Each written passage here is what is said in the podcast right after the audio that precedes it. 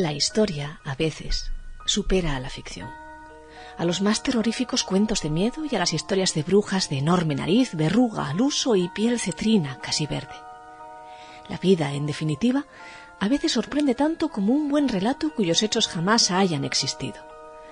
Más la de nuestros antepasados, residentes en un mundo cruel donde la muerte se presentaba con mayor frecuencia que hoy en día, y en situaciones más complejas, donde no mediaba la ciencia ni el conocimiento y donde la presencia de un perro rabioso en un pequeño pueblo cangués podía dar lugar a un auténtico caso demoníaco, porque así, de demoníaco, habría sido tratado el caso de la niña María Quesada de ser el párroco que la asistió, don Ignacio Martínez Valdés, poco ilustrado.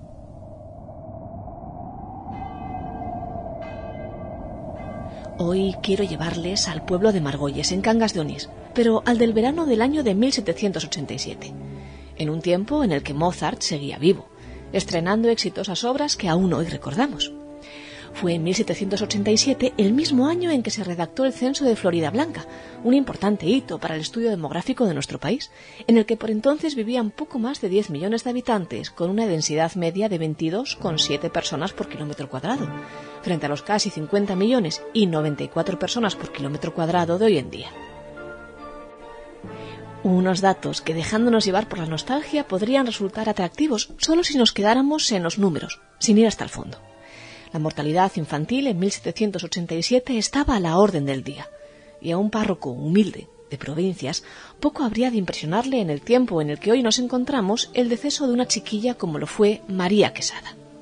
Pero el de ella sí que llamó la atención tanto como para que don Ignacio Martínez Valdés, el párroco, ya les digo, ilustrado, de Margolles, en Cangas de decidiera contarnos la historia triste de la niña que clamó al cielo, a los demonios y a las culebras poco antes de su deceso, en viernes, como en viernes también fuera mordida por un perro rabioso al pasar por el puente del Orello.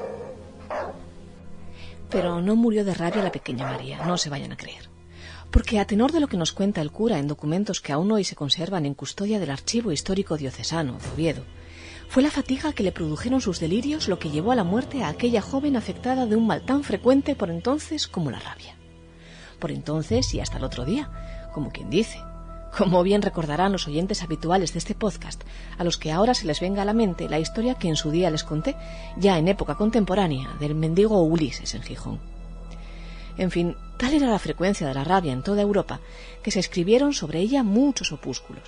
Uno de ellos, el de Charles Pierre Leroux, escrito sobre esta fecha en la que nos encontramos y consultable hoy en día online en Google Books, nos va a acompañar por toda esta historia, la cual conviene contar desde el principio. Cuando todo empieza, son las seis de la mañana y el cura se ocupa de sus maitines diarios. Y entonces... La partida de defunción de María Quesada dice así. En 8 de junio del año de 1787, yo, don Ignacio Martínez Valdés, cura de San Martín de Margolles, concejo de Cangas de Onís, llamado de Román Quesada, vecino de Perulles, para confesar y ver a María, su hija, a las seis de la mañana, habiendo yo hecho e interrumpiendo los maitines y laudes en que me ocupaba, pregunté que qué tenía. Está muy mala, sin duda que le da el mal de rabia de que adolece, y sin dejar la conversación los dos, llega repentinamente José Rodríguez diciendo que ya le había dado el mal y trabajo de rabia. Fui allá, y la encontré en un todo incapaz, y sin remedio de quedarse sola conmigo, y ni yo le hiciera, a no ser que la atasen de pies y de manos. No hubo otro arbitrio ni humano remedio más que absolverla sub conditione, y si capaz est, virtute bula curciate, puesto que se conocía estar arrepentida y haber pedido confesión. Murió. Murió también sin extrema unción, no obstante que fui allá dos o tres veces y dije al padre avisase si la conocían muy cercana a la muerte, porque finalizó muy en breve. Enterróse al siguiente día nueve, en la sepultura que está la epístola de San Antonio y el Harto. Era chica de trece a catorce, y para que conste, lo firmo en mi casa rectoral, y junio nueve de 1787. Es una partida, ya lo ven, mucho más extensa de lo habitual. Pero Martínez Valdés va a apuntar en un anexo todas las circunstancias que llevaron a la niña a esa situación. Un documento que, en combinación con el Tratado de Lergout, es hoy valiosísimo para comprender lo que significaba en aquellos tiempos uno de los males más frecuentes aquí y acuya, la rabia cuyos síntomas bien pudieron confundirse en circunstancias donde mediase la ignorancia con los de una posesión demoníaca. No fue este el caso, afortunadamente, en el pueblo de Margolles. Bajo el título Nota por curiosidad, el párroco comienza a disertar de la siguiente manera. La referida niña de trece años, María Quesada, fue mordida arriba de la puente del Orello por un perro grande, que según decía la gente estaba rabiado y como a tal le han muerto enfrente a la fuente del Pisueco. Este perro hizo a la niña más de seis u ocho agujeros en las muñecas y manos grandes, y decía ella que la aventaban él con el vaho de la boca. Esto fue el día 4 de mayo de 1787, un viernes, a cosa de las cuatro o cinco de la tarde. Vino el padre con ella ante mí y la bendije con las reliquias de San Blas. Estando en eso, le dio ganas de vomitar a la niña. No pudo. Y ojalá con un vómito u otro remedio a juicio de médico si lo hubiera forzado y no sucediese lo que sucedió. Fue a la bendición de los frailes de Dios que la bendijeron y la mandaron, que no se acordase más de ello.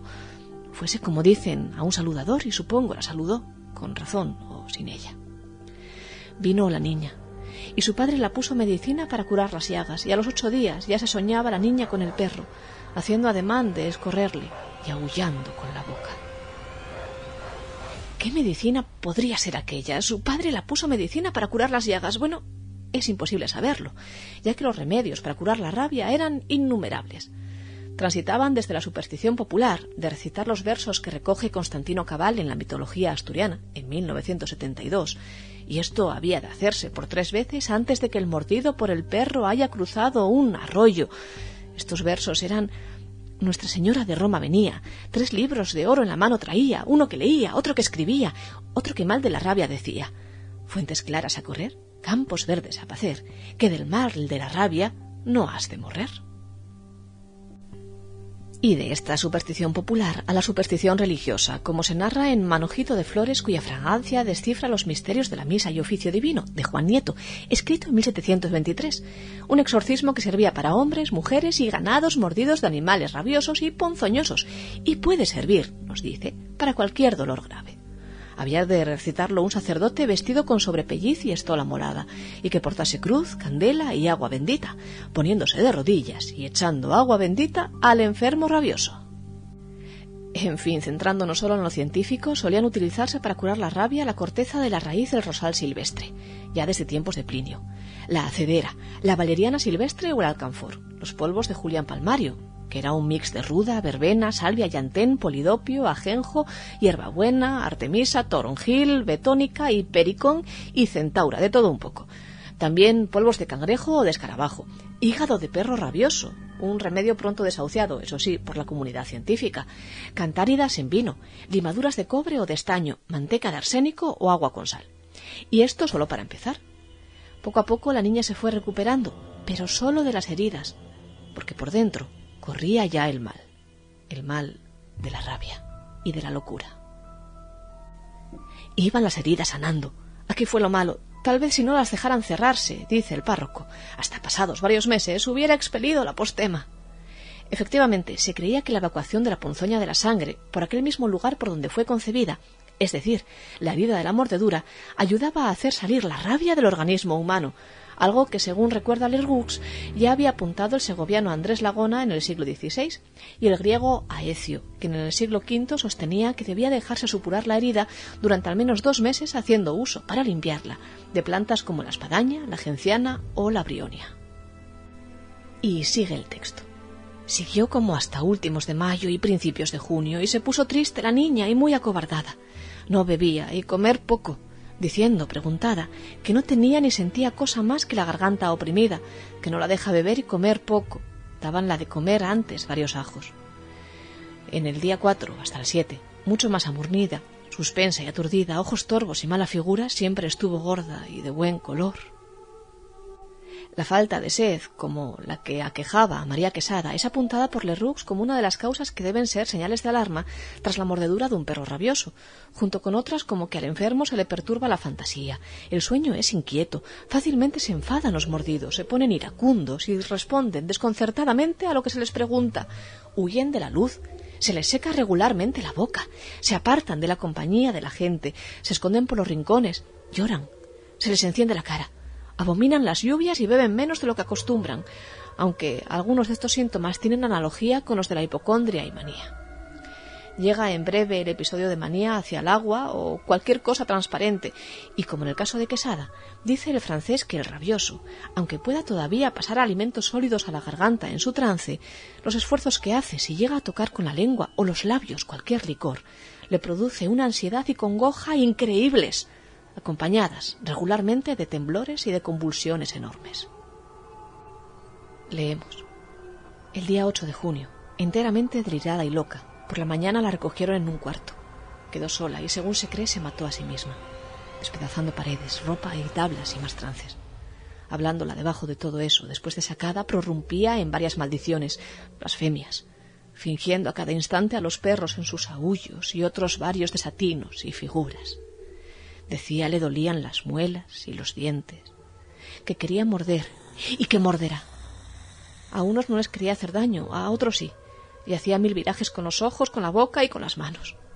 Por fin vino el cirujano para sangrarla y sin que hubiese tiempo, metiendo miedo a todos, espumeando por la boca y diciendo eran culebras, ¡ay! ¡cuántas! sapos, perros y mil postemas.